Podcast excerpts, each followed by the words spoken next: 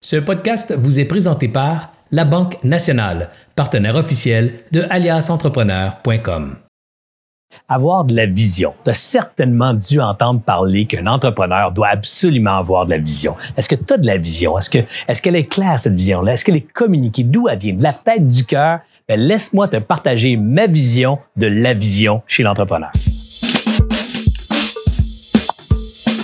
Quand on est entrepreneur, on part d'une entreprise pour une raison fondamentale, une raison qui vient des tripes, une raison qui nous appartient, une raison très personnelle de partir ce projet-là, de mettre ça en forme, cette entreprise-là. Ça s'appelle la vision de l'entrepreneur. Ça s'appelle pour moi la raison d'être du projet, le, le, pourquoi du projet. Et ça, c'est fondamental parce que c'est la motivation première de l'entrepreneur. C'est cela qui va vous aider à franchir tous les obstacles que la vie d'entrepreneur vous réserve, particulièrement dans les prochains, les premiers mois ou les premières années. Ensuite, l'entrepreneur l'entreprise va grandir il y a comme une scission qui s'installe. C'est-à-dire que la vision initiale de l'entrepreneur se transpose à l'entreprise. C'est comme si l'entrepreneur a mis au monde un bébé qui est devenu adolescent et, et bientôt jeune adulte. Et ce bébé-là doit maintenant avoir sa propre vision, sa propre raison d'être. Évidemment, vous ne serez pas étonné d'apprendre que la raison d'être de l'entreprise n'est pas bien loin de la raison d'être initiale de l'entrepreneur.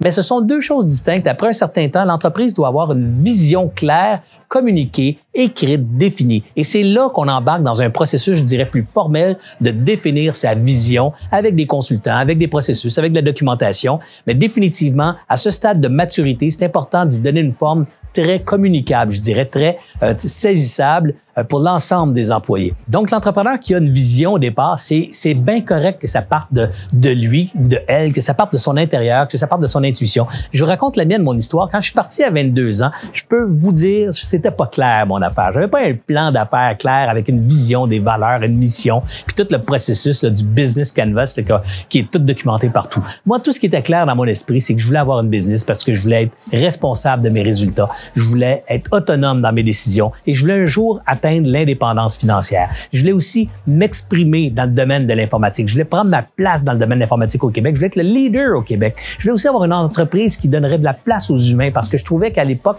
les employés étaient souvent galvaudés, étaient numérotés dans les organisations. Moi, je voulais une entreprise où chacun avait un nom, un prénom, que quelqu'un avait un rôle à jouer et il serait reconnu pour son rôle. Donc, je voulais créer une entreprise humaine, à dimension humaine, avec des valeurs humaines importantes. Ça, c'était ma vision. Vous ne serez pas étonné que d'apprendre que quand on s'est assis toute la gang un peu plus tard, 7, 8 ans, peut-être 5, 6 ans plus tard, pour définir la vision, la raison d'être puis la mission, ben, ce qu'on retrouvait dans la raison d'être et la vision, c'était exactement ces idées-là qu'André et moi, on partageait quand on a créé 3Soft. Toi, Nicolas, l'entrepreneur, toi, Marianne, l'entrepreneur, pose-toi les trois questions suivantes. Est-ce que j'ai une vision claire? Est-ce que je suis capable de la formuler, cette vision-là? Et surtout, est-ce que je peux la nourrir? Est-ce que je peux la faire évoluer dans le temps?